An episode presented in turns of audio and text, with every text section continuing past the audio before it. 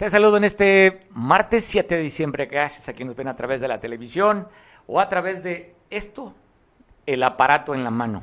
¿Cuántas horas está usted con el aparato en la mano? ¿Cuántas horas? Este, ¿Se despierta usted con el aparato en la mano? ¿Se duerme usted con el aparato en la mano? Muchas horas le dedicamos a esto. A veces por trabajo, pero mayor parte lo hacemos por entretenimiento y diversión. Y la neta, nos encanta la vida de los demás no sé, los jóvenes dirán, no, pues yo no soy oldie, yo estoy en Instagram, yo estoy en TikTok. ¿Qué ve producción? Facebook no, ¿verdad? No, claro, pues Facebook es para otra generación, así como, como el de la voz.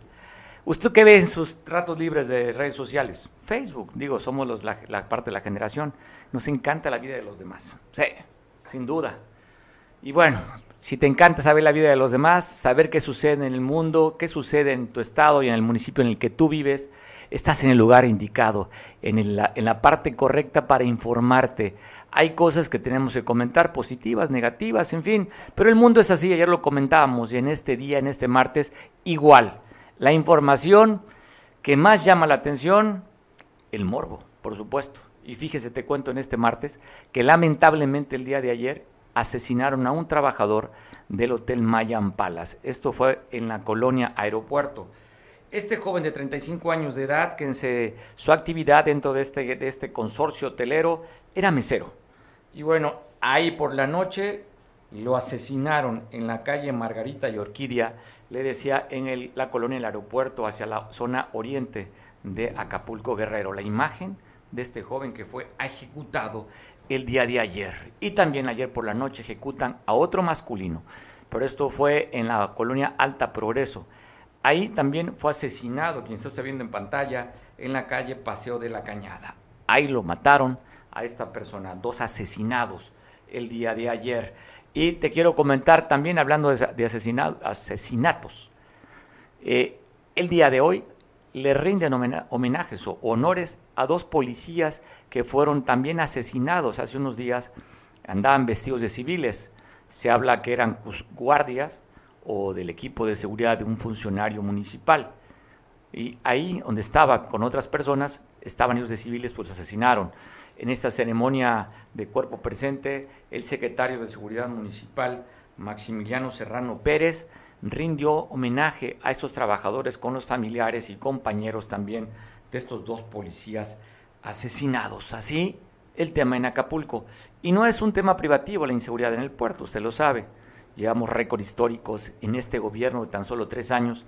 Han asesinado pues el triple de lo que sería en el, en el episodio de la militarización del país con Felipe Calderón, que es el referente que siempre pone, ¿no?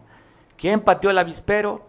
¿De quién fue esta política eh, fallida de seguir a los narcotraficantes, a las bandas delincuenciales? De Felipe Calderón. Después de que Felipe Calderón, pues llegó Enrique Peña Nieto con otro discurso y dijo, los primeros años no vamos a ir sobre los, grandes capos. No funcionó la estrategia de Felipe Calderón. Vamos a dar un bajo perfil, no vamos a informar de capturas, no vamos a informar de operativos. Eso lo decía a través de su vocero, usted lo recordará.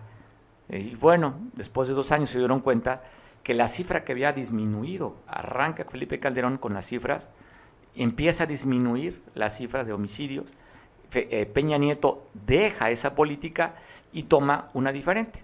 Y en ese momento empieza a ascender la, la curva nuevamente, ascender, ascender, ascender, y con este gobierno, que dijeron que abrazos y no balazos, y que acúsenos con su abuelita y que becarios y no sicarios y que vamos a llegar a la raíz del problema, vamos a dar dinero a la gente que más lo necesita, a estos ninis, porque para este gobierno no hay ninis, simplemente jóvenes que requieren el apoyo, ahí están los recursos, ahí están los apoyos y el resultado catastrófico.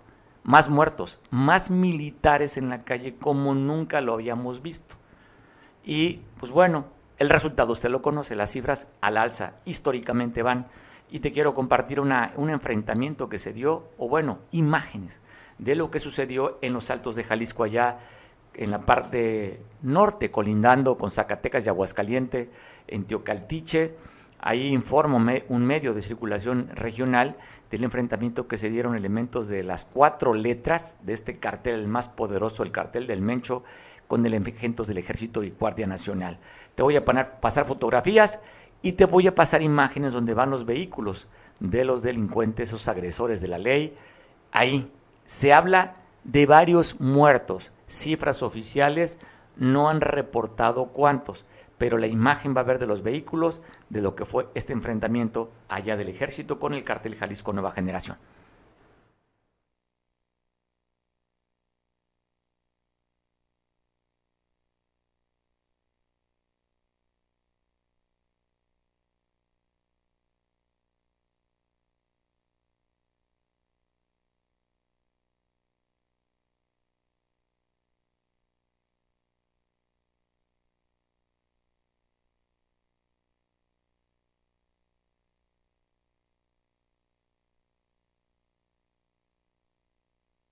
Vemos a civiles armados cómo van circulando en las carreteras allí en Jalisco. Y vas a ver el resultado.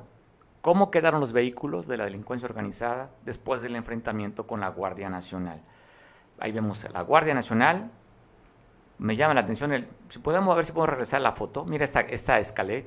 Me llama la atención, sobre todo, vea uniforme tipo camuflajeado, tipo del ejército, pero con un sector de la Guardia Nacional, no con el uniforme que conocemos, que en este uniforme gris con gris con blanco es un uniforme camuflajeado color del ejército, pero Guardia Nacional. Estas fotografías inclusive las comparte una a través de la página de Fuerza Fuerza ¿cómo se llama? Fuerza Armada Mexicana se llama. Es una página no oficial, pero es una, una, una página de las Fuerzas Armadas Mexicanas. Así es que te pongo más imágenes de cómo quedaron estos vehículos. Esta Ford, de modelo reciente también, en el que fue, participaron en este enfrentamiento allá en Jalisco, en Teocaltiche. Ponemos la Escalade, la, la Cadillac, a ver si ponemos la Cadillac, una, esta camioneta premium, una camioneta cara, ahí se ve los impactos, pero además, si usted ve, ve el parabrisas, tiene esta camioneta que es cara, pero aparte, la tunearon. A ver si podemos regresar. Ahí está, mire, bueno, vemos otra también, cómo quedó pues, prácticamente desvalijada. Pero vea, eh, tiene, artesanalmente le pusieron ahí, eh, pues, blindaje a esta camioneta de alta gama, premium, eh, fue de las que participaron en este enfrentamiento. Oiga, te quiero dar esta noticia lamentable, fue en Puebla. Estalló un polvorín, hablan de un muerto y ocho lesionados. Sucedió hace unas horas, te voy a pasar las imágenes de esta explosión allá en Puebla, el estado vecino con Guerrero. Si se dio, le decía, no es la única vez, pero mire cómo quedó prácticamente destruido donde tenían, donde almacenaban la pólvora. Así fue fuertísima la explosión, ocho lesionados y la cifra habla de un muerto hasta el momento. Y te voy a pasar imágenes de cómo opera también la delincuencia organizada para el robo de motocicletas. Te dejo las imágenes, cómo llegan un grupo de motocicletas, están en sus motocicletas, tranquilamente salen a dar la famosa rodada, llegan los delincuentes y de esta manera así, tan sencillo, le bajan las motos.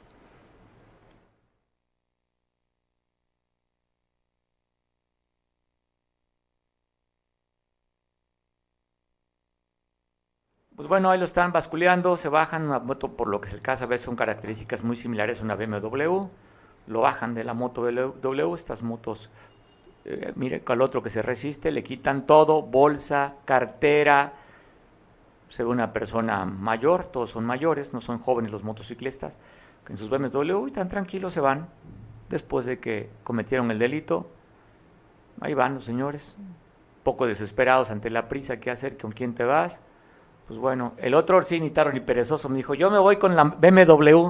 ¿Se dieron cuenta? Él, sí supo de motos, el delincuente. En lugar de dejar solo a su compañero que se escape con el, lo robado, pues bueno, no, él se quiere subir a la moto. Ahí le estaban abriendo, justo en este condominio, en, este, en esta privada, otras imágenes, y seguramente el de seguridad de la, de la privada inmediatamente notó, cierra el portón y le decía, mira, de la, de la parte izquierda, ahí le quita la W, en lugar de irse uno en ella, No, pues yo no me quiero ir motito, yo me quiero ir contigo en esta BMW. Se va en la BMW. Así son, así es el México. Este México real, el México que conocemos, en el que a lo mejor tú y yo alguna vez también fuimos víctima de la delincuencia organizada. Y aquí, ante la cara, miren nada más de terror, de miedo, la impotencia de este hombre de edad adulta que le ven que le quitaron pues su pasión, la moto. Nada que hacer, hasta el casco le quitaron y simplemente sin teléfono está en, en la desesperación, no sabes en ese momento qué hacer, si vas a denunciar, qué vas a hacer, pero así funciona la delincuencia organizada. Y afortunadamente en Lerma, en el Estado de México, elementos de la Fiscalía del Estado pudieron rescatar a una mujer que la tenían secuestrada.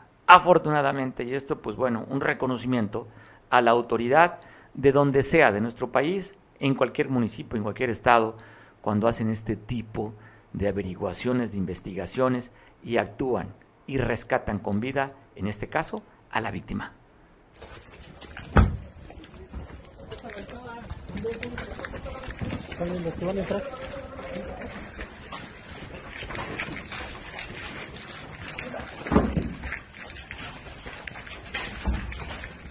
De la policía, tranquila.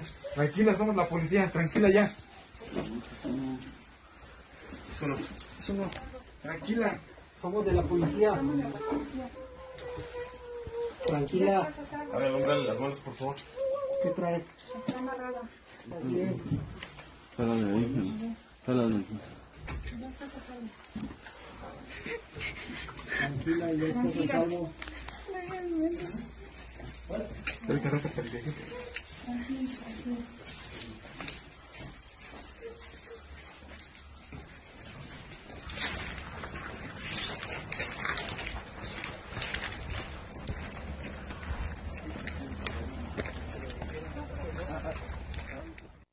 felicidades a este grupo de policías honestos que lograron rescatar con vida a esta señora que estaba secuestrada ya en Lerma, en el Estado de México. Y hablando de rescates, dan a conocer el rescate de tres marinos que estaban a la deriva. El día 4 de diciembre zarparon para pescar desde Puerto Marqués. Las causas no se saben si se averió el motor, no sabemos, tuvieron desde el día 4 hasta el día hoy, a 7, es decir, tres días estuvieron a la deriva estos marinos, los fueron a rescatar hasta Punta Maldonado, allá en la Costa Chica. Llegaron a la embarcación, tres pescadores, afortunadamente sano y salvo, y ya están de regreso acá en el puerto. También reconocimiento a los que hicieron la labor de rescate. Y un reconocimiento también a la policía de Chilpancingo, que lograron detener a tres sujetos. Tenían droga y una pistola de Santa Perica. Tenía tiempo que no decía esa frase. A lo mejor, ¿se acuerdan ustedes qué pedíamos en los Reyes Magos? ¿Se acuerda usted qué le pedía a los Reyes Magos en el pueblo? Yo me acuerdo que le pedíamos el, la, ¿cómo se llama? La estrella del sheriff, el, antifaz y las dos pistolas de Santa Perica. Para los jóvenes, ¿saben qué es Santa Perica? No, pues cómo. La Santa Perica eran unos papelitos que venían con pólvora, que se cortaban uno por uno y se ponían esas pistolas que eran de fierro, fierro colado, doradas. Este, entonces le poníamos y con esa se le, se le ponía en el, en el, en el, ¿cómo se llama? En el martillo o el percutor jalaba uno el, gatillo y ¡pam! pegaba y tronaba la pistolita aquella de Santa Perica. Llegamos a quemarnos un poco, pero bueno, estos sujetos traían una pistolita falsa. Por eso es que me acordé de la pistola de Santa Perica. Cinco detenidos con droga y con una pseudo arma, una pistola falsa. Dijeron los chavos, una pistola fake. Era fake. Así es que la pistolita falsa los detuvieron, eran como amedrentaban o querían pues no sé si la tenían simplemente para espantar. Así como cuando ya uno está grande y nada más trae, trae instrumento para espantar y no funciona. Igual estos amigos traían la pistolita para espantar sin funcionarle. Así, una pistola de Santa Perica andaban los señores. Lo que sí traían estos delincuentes, pues son delincuentes. Traían droga. Ahí es que fue detenidos estos cinco sujetos en la capital del estado. Y oiga, hay otros delincuentes. ¿Cómo les podemos llamar? hasta dónde la sociedad vamos a permitir. Ya vimos que la autoridad simplemente no le interesamos, no les importamos. Ayer documentábamos a usted de esta protesta de trabajadores de la salud que estaban reclamando, ya no reclamando, exigiendo la basificación de 5.000 trabajadores. Como la autoridad, en muchos casos, lo cual también habría que señalar, la autoridad muchas veces no atiende o no son claros o no son directos eh, y entonces pues se desesperaron y fueron lo que muchos hacen, ir a manifestarse y a bloquear. Pero estos señores delincuentes, trabajadores de la salud, se aventaron seis horas en el parador del Marqués.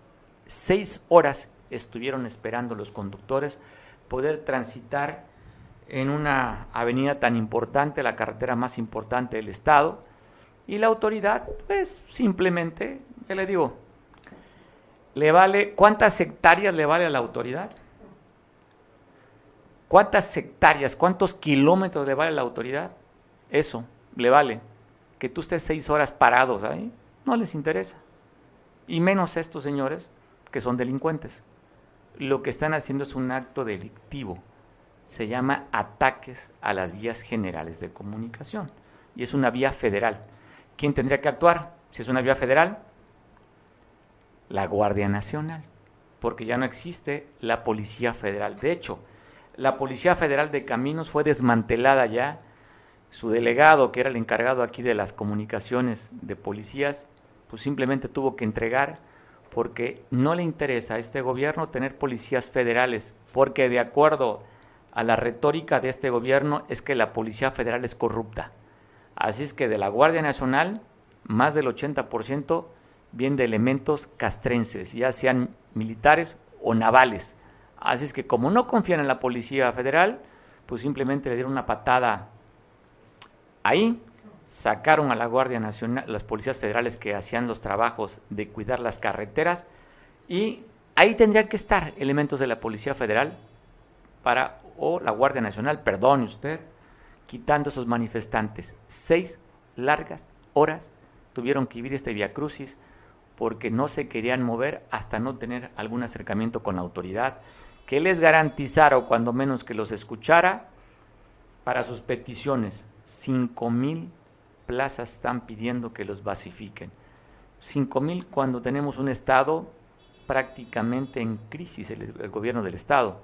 Ya no quiero hablar de los, de los municipios, pero hay imposible que pueda solventar o, o algún político responsable va a decir sí, sí vamos a basificar a los cinco mil, que lo dudo, a ver cuántas manifestaciones vamos a ver en lo que falta del año. Vamos a ver si los, los trabajadores de ayuntamientos o trabajadores del Estado ven que para las fechas no dan el aguinaldo, veremos este tipo de manifestaciones.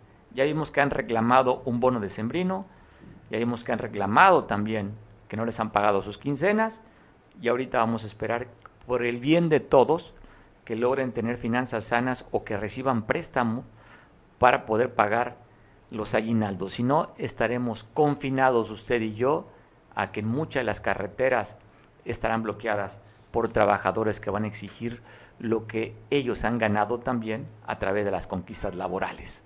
Vamos a esperar que sea esta de las pocas que veremos.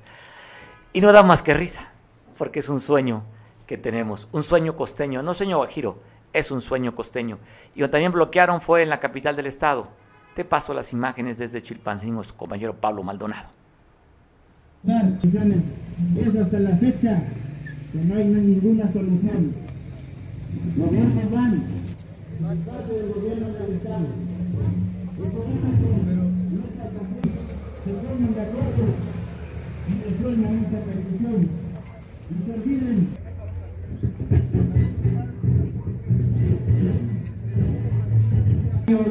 de directivos, docentes y administrativos, porque la educación no es un privilegio para la clase burguesa, para los indígenas. Hoy más que nunca vamos a reconozcan a ver estos pueblos marginados.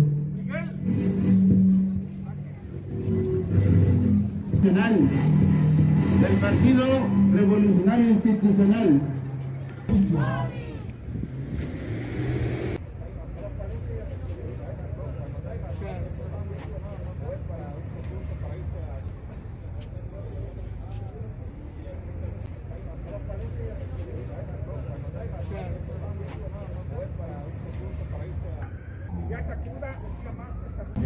planteles tienen una característica eh, que vienen trabajando con la cooperación de los padres desde hace 15 años. Entonces, desde hace dos años y medio se conformó la Unión de Colegios de Bachilleres eh, del Estado de Guerrero, por siglas UCOBI, y que está buscando un techo presupuestal ante el Congreso del Estado, pero también avalado por la gobernadora del Estado. Es un movimiento no intransigente, es un movimiento de propuesta. Nos hemos acercado a varias mesas de trabajo, ya se realizaron eh, con la venida del presidente de la República, Andrés Manuel López Obrador, el 22 de octubre del año 2021 en la región de la montaña.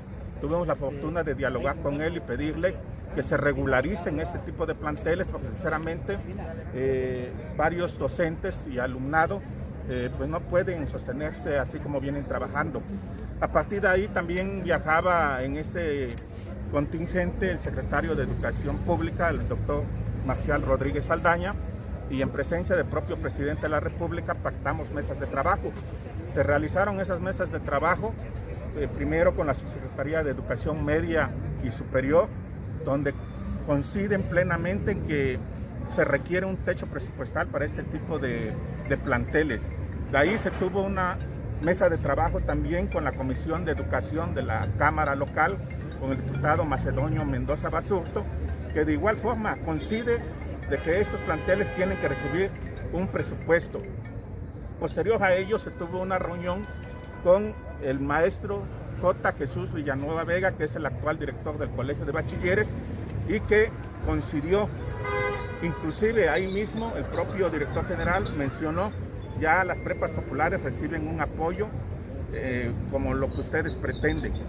Posterior a ello se realizaron otras reuniones más con el con el diputado Sánchez Esquivel, que conoce muy bien el tema, porque él era, es un diputado que es por segunda ocasión, está ocupando el puesto, fue reelegido.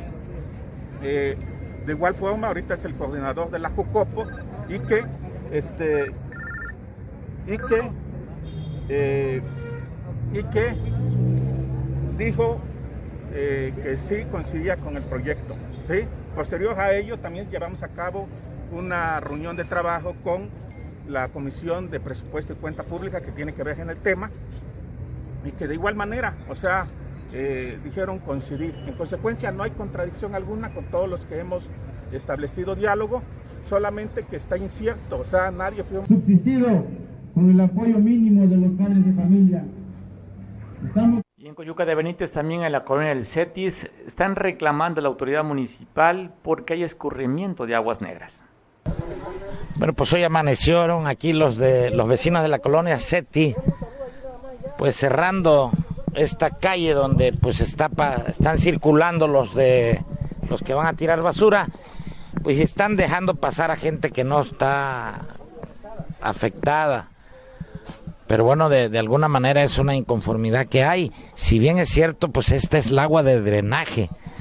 Vemos esta calle donde pues los vecinos pusieron ahí pues, tipo tipo retén para que pues si, efectivamente toda la agua se va a las casas. Aquí podemos observar también pues pues agua de drenaje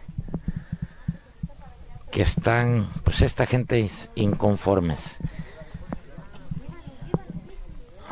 Bueno, vamos a ver, vamos a ver aquí los vecinos de esta casa, porque pusieron ellos, pues hay un tope de tierra para que ellos dicen que se les mete el agua a las casas.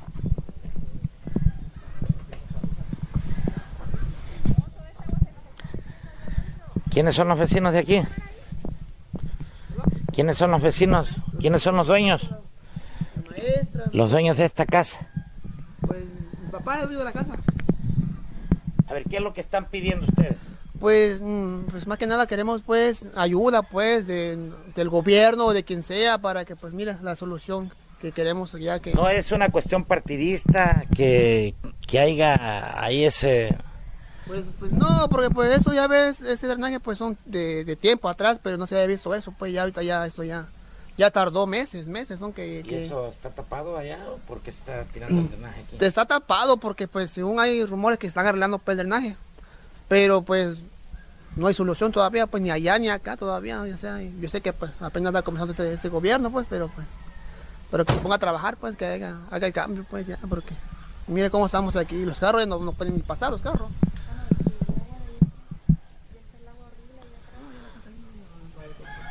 Bueno, pues eso es lo que... Vamos a entrevistar a estas, a estas personas que están aquí para que nos digan qué es lo que ocupan y qué se requiere para sanar esto pronto. Sí, con ella. Bueno, si bien es cierto, pues toda esta agua está metiéndose ya atrás de la casa.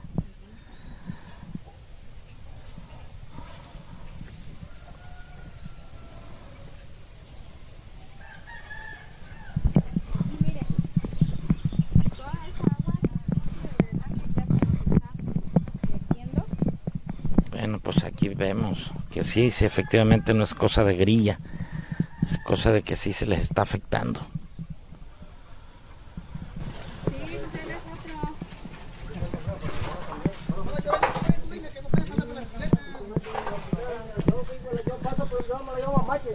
¿Cuál es tu nombre? Jessica Ávila Martínez. De la colonia. Cetis. Estamos pidiendo apoyo para este para que haya solución sobre lo del drenaje que hay niños enfermos y pues a veces no tenemos los recursos para llevarlos a un doctor. ¿Qué más? ¿Qué le pides ahorita que te pongan? Pues ahorita este, estamos este, pidiendo una máquina para que nos haga un pequeño canal para que el agua ya no se siga extendiendo. Ok. Sí, porque si bien es cierto, pues efectivamente ahorita los gobiernos van entrando y no, traen los recursos No, pero igual nos pueden ayudar con unos carros de tierra para poder, este, o sea, ir rellenando los huecos, pues. Sí, eso, es factible, eso sí, ¿qué es lo que le pides? Sí, unos carros de tierra y una máquina, pues, para que nos ayuden también. Porque si nos está afectando, si se da cuenta, atrás de las casas ya está el agua. No es cuestión política. No es cuestión política, o sea, nos está afectando mucho esto. Bueno, pues eso es lo que dicen vecinos de aquí de, la colonia Eti y sí están preocupados porque sí, es la mayoría de los que viven aquí pues están acudiendo para pues ver que las autoridades los apoyen. Ya no piden mucho, nada más que vengan y hagan algo que circule esta agua, porque si, si es cierto, aquí pueden observar toda el agua Aprovecho saludar a la gente que nos está viendo por televisión allá en Coyuca, en el Bejuco, en las Lomas, en los barrios. Abrazo fuerte a los coyuquenses. Por cierto, que la cabecera municipal luce de un aspecto diferente. ¿Usted ha pasado últimamente por Coyuca? Ver esos colores amarillo, verde, azul, que del puente o de la carretera se notan bastante alegre. Pues cambió el rostro de Coyuca ahí con esta campaña que hizo el presidente municipal. Se ve diferente, le decía la cabecera municipal, donde también están reclamando, le están exigiendo al alcalde una audiencia, esto es en Tlapa, en, en Tlapa de Comonfort, allá en la zona de la montaña en el estado, porque les falta el agua, dicen los vecinos. Estamos viendo imágenes justamente de allá de Tlapa, donde un grupo de habitantes de ese lugar están pidiendo audiencia al presidente. Se manifestaron diciendo, oiga, está bien que no haya agua, pero cuando menos explíquenos para cuándo o qué está sucediendo. Pero atiéndanos, por favor. El presidente no ha dado respuesta todavía cuál ha sido la causa de la falta de agua, pero ahí están los vecinos pidiéndole al presidente que les entregue, ya sabe, el vital líquido. pues qué lástima, ¿no? Para esta gente, qué desesperación, porque aquí también lo hemos vivido, no sé usted cómo está en el tema del agua, entendemos que lo, prometió a la alcaldesa Abelina López que para mediados de diciembre estaría resuelto. Y ya hay mucho más agua en la ciudad, así es que sabemos lo que es el tema de la falta de agua. Y la que dio reconocimientos a los trabajadores de la salud, los que sí, remarco, los que sí estuvieron defendiendo al COVID-19, fue la gobernadora Belín Salgado Piñeda, quien reconoció a los trabajadores estuvieron en la primera línea con el COVID-19. Ahí les entregaron esta presea Miguel Hidalgo para reconocer el trabajo que tuvieron ante la pandemia y que además es algo que no ha pasado y que todos estamos con los deditos así puestos, con changuitos, apretando todo para que esta cuarta, esta cuarta oleada del famoso Omicron no llegue hasta acá, hasta, hasta México. Bueno, ya llegó de hecho, se reconoce un paciente, pero que no llegue a crecer tanto como el miedo que se le tiene, que nada más sean alertas y que no nos vayan a modificar y que no eh, y que no vaya a cambiar nuevamente la vida y la historia y la salud y las ausencias con este bicho que aún lo tenemos en el planeta. Y hablando de cosas más agradables, ya sabes, estamos en, en el mes más bonito del año, el nacimiento o como estamos recordando el nacimiento de Jesús, que no nació un 25 de diciembre y que tampoco nació hace 2021 años. Las fechas nada más se recuerda esta fecha, pero pues Dios no tiene fecha, Dios es eterno. Pero este mes lo tomamos como tal, había que recordarlo un mes o un día. Así es que en estos festejos del nacimiento de Cristo, en el municipio de San Marcos, prendió allí o encendió su arbolito de Navidad. ¿Cómo la vivieron? Para que nos cuentes de San Marcos, nuestro compañero Julio, quien estuvo grabando, para que usted también se enterara de cómo se sintió el espíritu navideño al prender este árbol allí en San Marcos. Julio, cuéntanos qué fue lo que pasó ayer por la noche de las festividades de fin de año, el gobierno municipal de San Marcos encendió las luces navideñas de la plaza principal, donde se dieron cita chicos y grandes para presenciar el espectáculo. El show estuvo a cargo del Club de Danza del Tecnológico de San Marcos. Hermoso, hermoso, la verdad.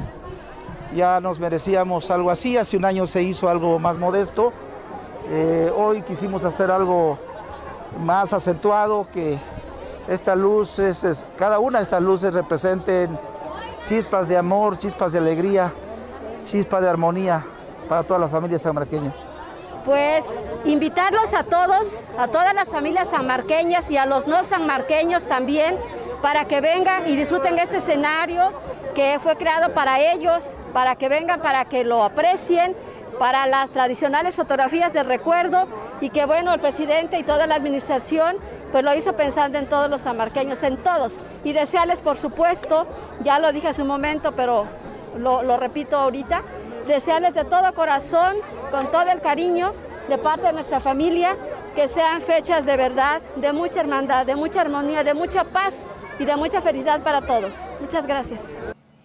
Más de mil luces fueron encendidas en la plaza principal en la Plaza Emilio Vázquez y del Arco de Entrada, para celebrar estas fechas de esperanza y paz.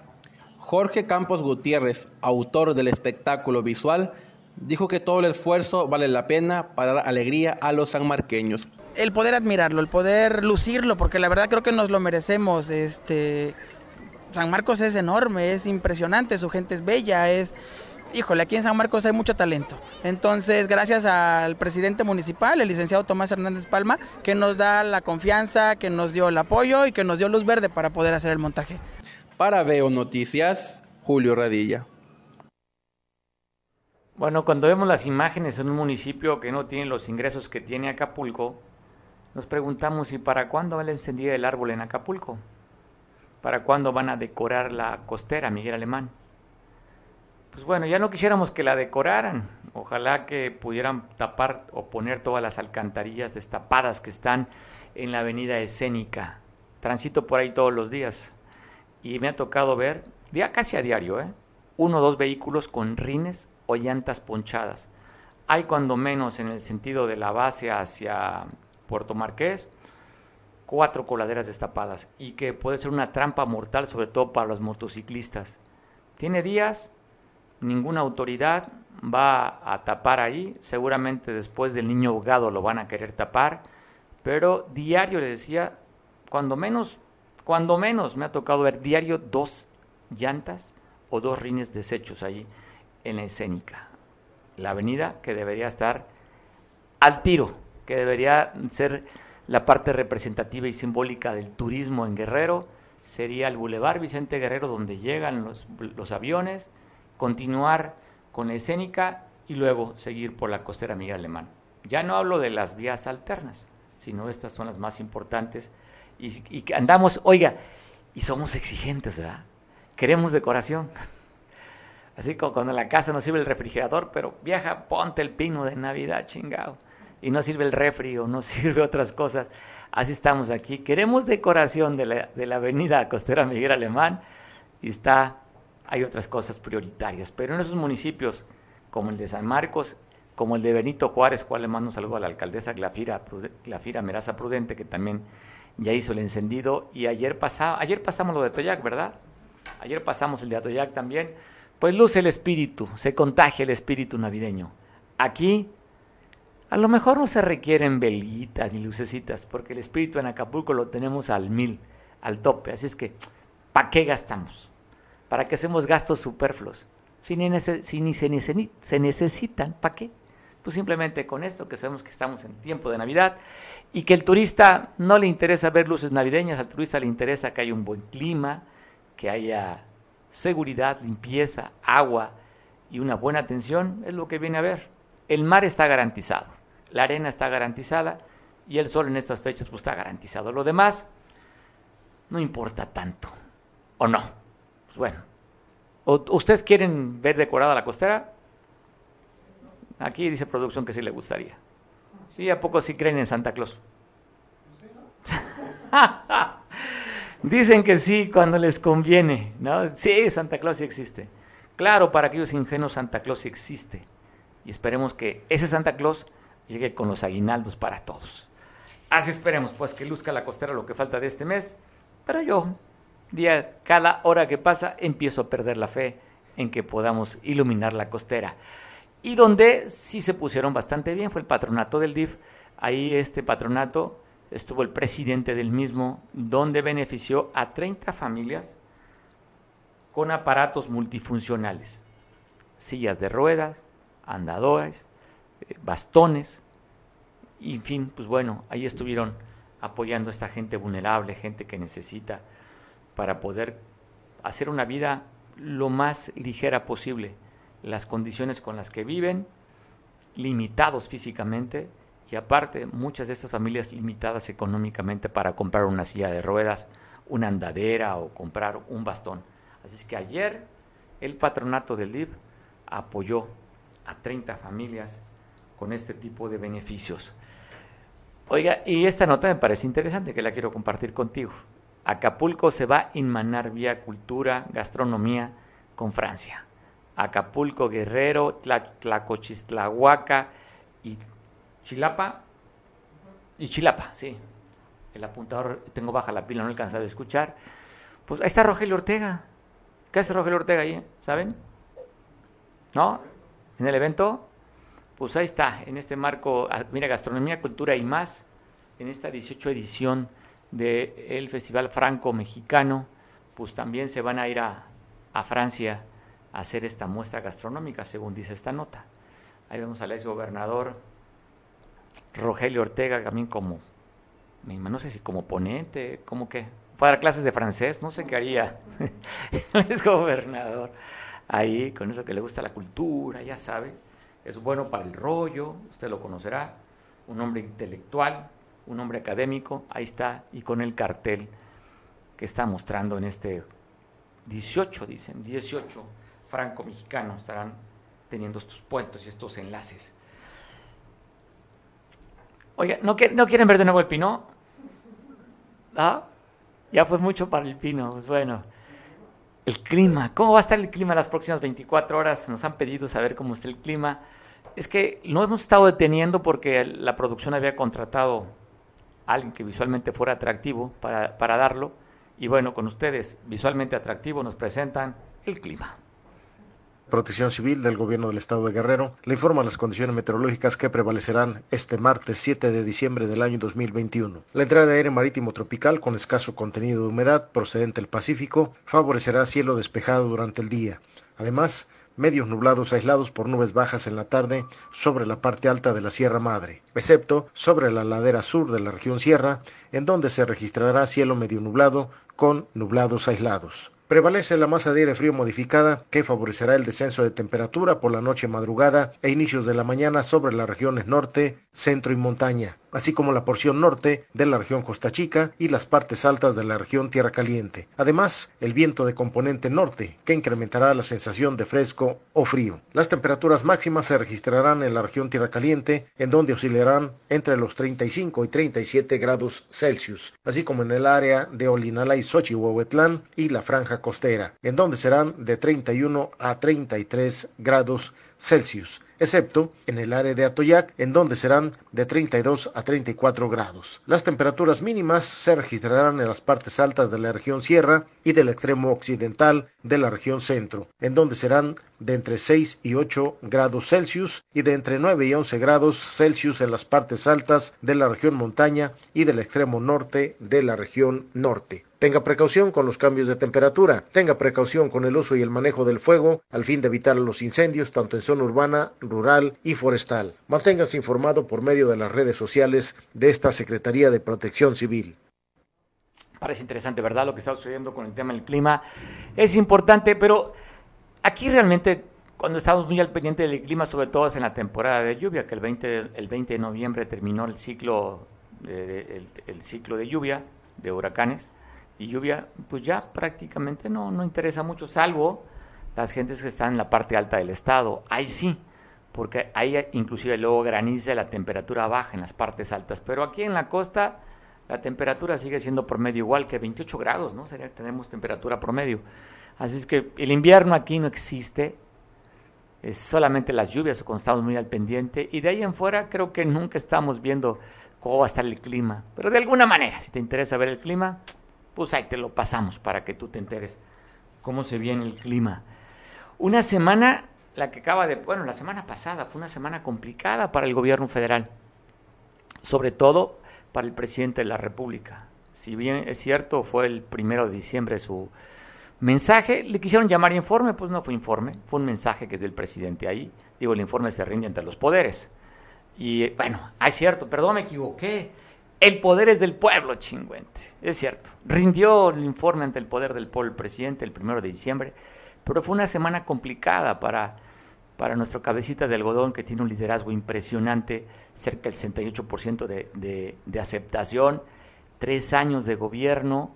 La verdad, la forma en cómo comunica el presidente con las mañaneras es poderosa la mañanera.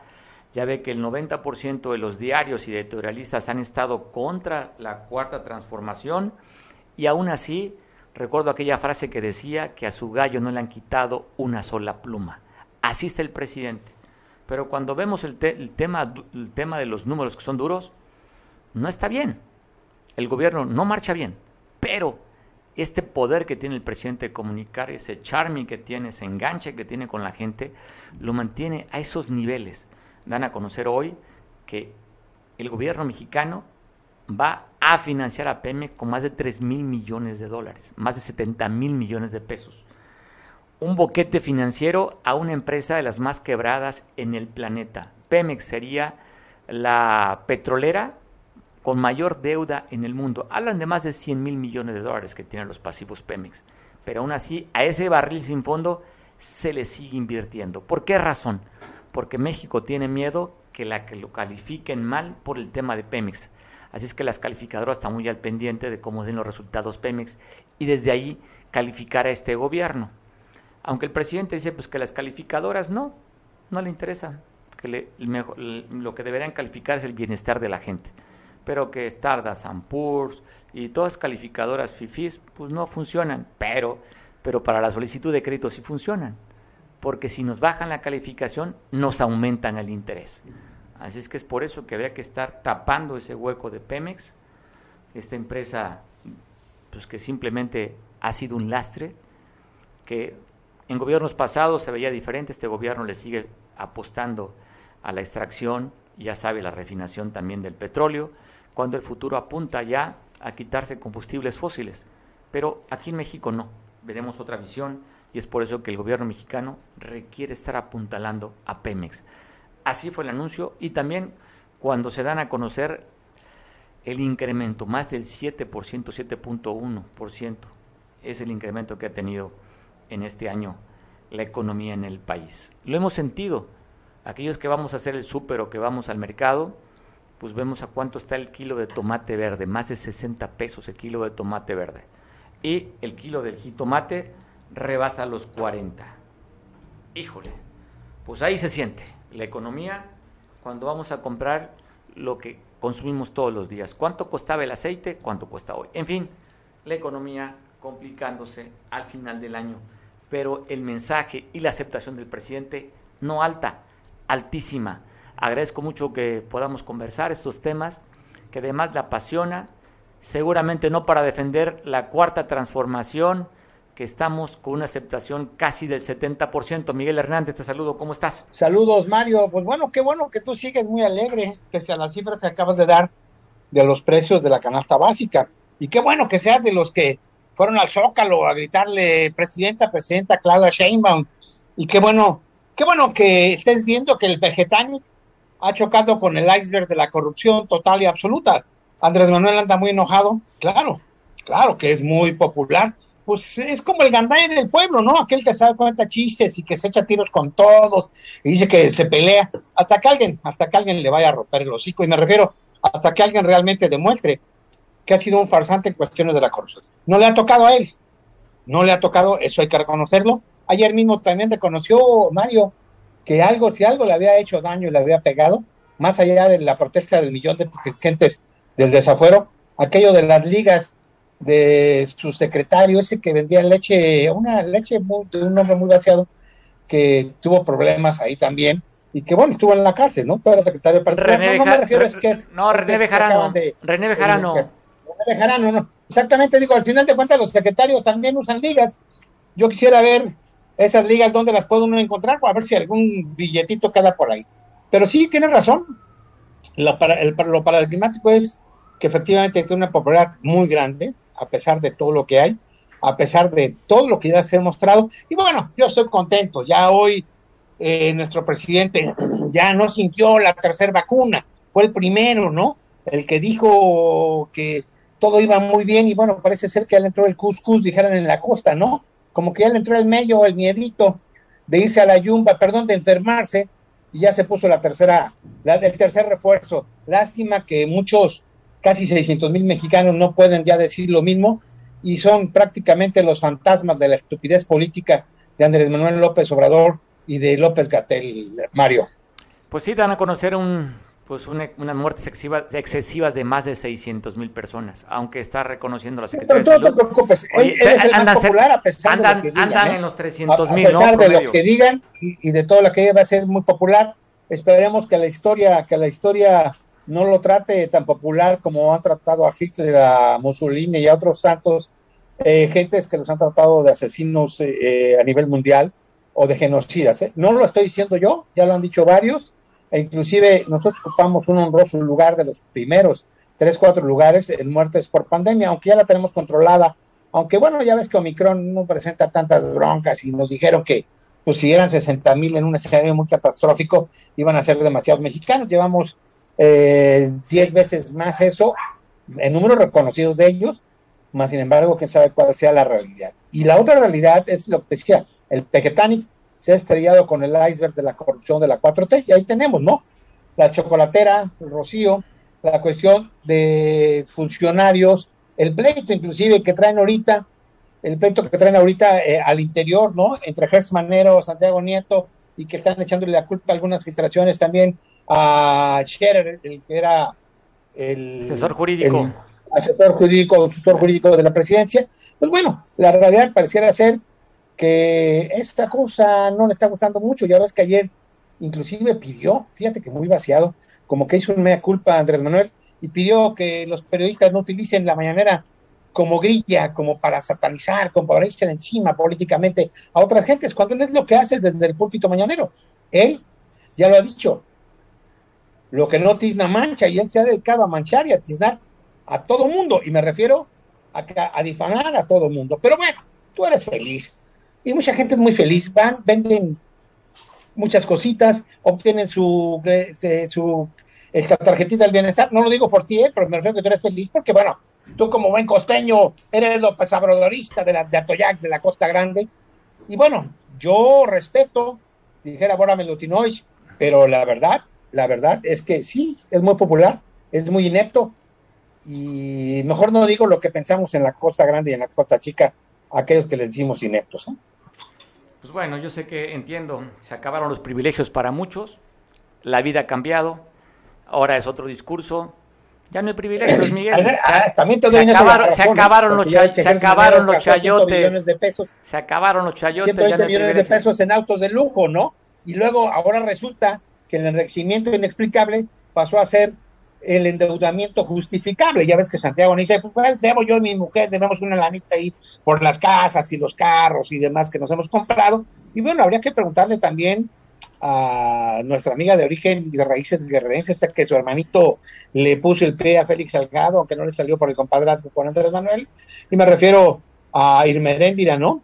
Eh, ver qué pasa y qué es lo que sucede. Oye, por cierto, hay que ver, mejor hablemos de otra cosa más interesante a favor de Guerrero y de Acapulco. Oye, pensé que sale sobre el tercer informe de Manuel Añorbe. Mm, aparte de eso, pero hoy Guerrero acaba de ganar un diputado federal, inesperadamente es un diputado federal que va a ver también por Guerrero y por Acapulco, me refiero a Fernando Reina Iglesias.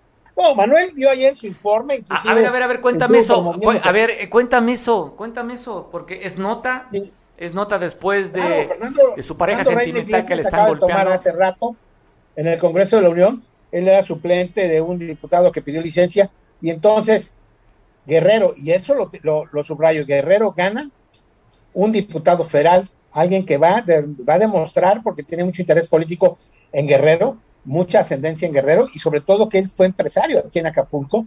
Y obviamente la última vez que me lo encontré aquí en Acapulco estaba él eh, comentando que no se ha despegado de estar pendiente y atento a las circunstancias de Acapulco. Así es de que hoy estrenamos diputado federal, obviamente no es por un distrito de Acapulco, pero obviamente que va a hacer mucha chamba a favor de Acapulco, y entonces pues ya tendríamos, ya tendríamos ahí una especie de mancuerna, ¿no? Entre Fernando Reina, porque además también es pariente de Manuel Añorbe, y Manuel Añorbe, que bueno, como bien dices, ayer dio su tercer informe, e inclusive ¿eh? se abrió se habló en sus redes sociales y dijo, a ver, pregúntenme, entren en lo que quieran, le atoro, le digo y, les doy la respuesta. Y bueno, pues ahí estamos, ¿no? Eh, yo creo que es interesante esto y esperemos que la canasta básica no vaya a pasar a, pasar a ser una utopía de que tengamos que pedir cartita a Santa Claus a los Reyes Magos para que baje, ¿no? O tengamos que estar esperando que bajen los productos, ya no los juguetes, ¿eh? Me refiero a la canasta básica, para que todo el mundo pasemos unas fiestas navideñas, e inclusive el Guadalupe Reyes de manera formal, todos como debemos de serlo, y bueno, pues si ya Santiago Nieto tiene el endeudamiento justificable, pues a lo mejor por ahí algunos le van a pegar duro la tarjeta que hay. Oye, Miguel Ángel, pues bueno, interesante, tocas el tema de Fernando Reina, veía las fotografías en redes sociales, lo que tú comentas no fue por un distrito de Guerrero, él fue suplente de un diputado del PRI, si no me corriges tú, es del PRI, ¿no? Así es. Y bueno, del PRI, del PRI aunque él era tesorero, claro, no era una, era una cuestión técnica, era tesorero en el gobierno de Atizapán, de ascendencia de Morena. Y bueno, ya terminó, sí, y, renunció, no terminó la administración, y bueno, y ahorita no, renunció porque iba, estuvo, estaba en la cámara de la radio y la, y la televisión. Tenía un papel preponderante ahí. Y ahorita, bueno, pues ahorita te digo, la, la, ventaja es que tenemos voz y voto extra a favor de Guerrero y a favor de Acapulco, porque pues nuestros diputados federales salieron muy austeros políticamente en contra de Guerrero, ¿eh? Digo, no me refiero al bono que se autorizaron muchos de ellos ahorita para la cuestión del aguinaldo, me refiero que yo te hago una pregunta y le hago una pregunta al auditorio. ¿Dónde están los diputados federales por Guerrero? ¿Qué han hecho? Digo, Oye, a, ver. De echarle porras. Mande. A ver, hablamos de diputados federales en Guerrero, pues la vez pasada, en el periodo pasado, pues simplemente Miguel cambiaron. Aquí ya sabes, el presidente mandaba una iniciativa de reforma o algo y además levantaban la mano. No, no metieron ni las manos también para ver el presupuesto, antes bajaban recursos, con los famosos moches, dijo el presidente, se acabaron ese tipo de gestorías, ya no hay lobistas, cerramos la llave y ahora directamente la Secretaría de Hacienda, a propuesta mía, decido cómo va el presupuesto. Así es que, ¿qué, ¿qué pasó con la pasada legislatura? Pues una de ellas es hoy alcaldesa, hablo de Acapulco, la otra se religió, está Rosario Merlín, Y pues ahí está. No hicieron realmente para Guerrero. No pueden, aunque quieran. Miguel, lo mismo le va a tocar a Fernando Reina. Aunque quisiera bajar recursos para Guerrero, pues simplemente la planadora de Morena los barre en la Cámara de Diputados. Yo creo que la circunstancia va a cambiar, este Mario, la circunstancia va a cambiar, por lo mismo también concediéndole el análisis que hizo Porfirio Muñoz Ledo. Ya ¿Ya lo censuraron a Miguel o qué? Ya censuraron a Miguel. Miguel, ¿me escuchas? Miguel, ¿me escuchas? No, ya no, lo censuraron a Miguel ya. Lo siento, Miguel. no, no te escucho ni... oye, Miguel, ya estoy, ya estoy como Salinas. No te veo, no te oigo y no, te escucho. No te escucho. Ya, ¿Ya me oyes? Ya, se quedaste con Porfirio Muñoz Ledo. sí, Porfirio Muñoz Ledo dice que, ya el sexenio de Andrés Manuel ya se terminó. Viene de bajada, que en estos dos años pudiera haberse muy golpeado y obviamente no garantiza la continuidad de la 4T. Ya ves que fue invitado por Movimiento Ciudadano. Pero lo que me refiero es también, hay que, nos llama la atención la cuestión. Perdón, perdón, no, aquí no te preocupes, aquí tus mascotas. Bueno, creo oye, que son de Morena. Oye, oye, creo que son de Morena estos ya, ya no quieren que hables más, Miguel. Ya te mandaron los perros. Ándale, oye, y hay un nuevo programa federal ¿eh? que se llama Sembrando Migrantes. Ya nos mandaron casi 200 o 300 aquí y están mandando a todos los estados, sobre todo de Morena. Tienen derecho, somos ciudadanos universales. Aquí lo fuerte es que se puede generar una crisis política, una crisis social, una crisis de salud y una crisis económica, por muchas razones. Eh, no sabemos eh, en qué plan vienen o en qué plan van a ser tratados puede haber una crisis hasta derechos humanos, porque lo están mandando a estados donde definitivamente pueden ser víctimas de trata de blancas, víctimas de tráfico humano, o peor aún, ser parte ya de lo que es este lo que hace ahora el crimen organizado, de darlos de alta de manera a fuerzas, las levas de los, de los narcos, a muchos de ellos, ¿no? Todo el mundo tenemos derecho a circular por el mundo, pero esto no se me hace correcto. Yo creo que la gobernadora Evelyn le pusieron ahí difícil la situación porque tienen, mientras los 3, 4, 5, 10 o 15 días por los que se van a quedar, pues van a tener que garantizar el trabajo. Hay sospechosismo de que les van a querer dar su INE y demás. Eso lo dejamos para después. La realidad es que te digo, puede generarse una crisis de derechos humanos, una crisis de salud, una crisis social, porque políticamente pues ya lo resolvió Andrés Manuel, ¿no? Ya los mandó para todos lados, queda bien con y aquí vamos a tener de mucha gente que esperemos que sea gente que sea parte del trabajo que requerimos y que buscamos los mexicanos. Miguel, qué lástima y lamento mucho que a ti no te contagie el espíritu navideño, a, pesar que tengas una producción, una decoración y en lugar que digas qué bueno que llegan los hermanos necesitados, aquí les vamos a dar, estamos en época de amor, paz y reconciliación. Tú como siempre ves, ves, otro planeta, vives en otra realidad, Miguel, que no sé en cuál tú vivas. Yo vivo en este país con un líder de un 70% de aprobación, Miguel. A ver, lo que pasa es que tú vives en Palacio Nacional, Mario. Palacio Nacional está inundado de la corrupción de la 4T, o a lo mejor, o a lo mejor a ti te llegó ya tu primer canasta navideña con chocolate rocío, ¿no? Y esas cosas del cacao y perdón, o a lo mejor sembrando vida te mandó hasta los pinitos, veo. Yo, oye, no, yo, al final de cuentas. Mira, no pido nada de por allá, yo quisiera mejor mi sombrero calentano y con eso me doy por bien servido. Miguel, ah, te mando un abrazo. De los te mando un abrazo. Quieres ser del Calentano Power. Tú eres San Jerónimo, United Kingdom. No, es la Quieres ser del Calentano Power. Pues oye, Fíjate que. Eh. ¿Qué el Calentano Power está dando mucho que hablar, ¿eh? Está bien. Pues bueno, ya sabes, Miguel. Hay que estar con el poder. ¿Para qué pelearse con el poder, Miguel? Sigamos siendo amigos. No, hay que divertirse, hay que ser felices. No, hay felices. Usted, usted un amargado, Miguel Hernández, nada más viendo cosas de los, estos hermanos Soy el grinch de la política. centroamericanos que vienen sufriendo y tú ya los quieres correr del Estado. Te mando un abrazo, Miguel, cuídate. No, los estoy corriendo. Hay que tratarlos bien, pero hay que, hay que ver que políticamente los están sembrando. Ellos tienen derecho, somos ciudadanos universales. Todos tenemos derecho a andar por todo el mundo, porque así estamos listos para todo. El problema es de la manera en que lo están haciendo. Los están engañando, los vienen, los dejan, los abandonan, los dejan enfrente del Instituto Nacional de Migración y ahí te ves, ahí les, tienen, ven obligados a trabajar 24 horas de sus cuates y sobre ah, todo, sobre todo que el DIF y demás tienen que darles. Ah, Miguel, Pero bueno, vives en otro país. mi querido Calentano Power de San Jerónimo. Saludos, Miguel, abrazo fuerte para ti. Bueno, nos vemos mañana en punto de las 3. Gracias por aguantarnos dos minutitos más. No le cambie que envíe por televisión. Siga usted informándose a través de Veo, Canal 8 y Canal 53 de la red de Expis Cable Costa, con nuestro compañero Julián desde San Marcos, allá en la Costa Chica. Saludos, buen provecho.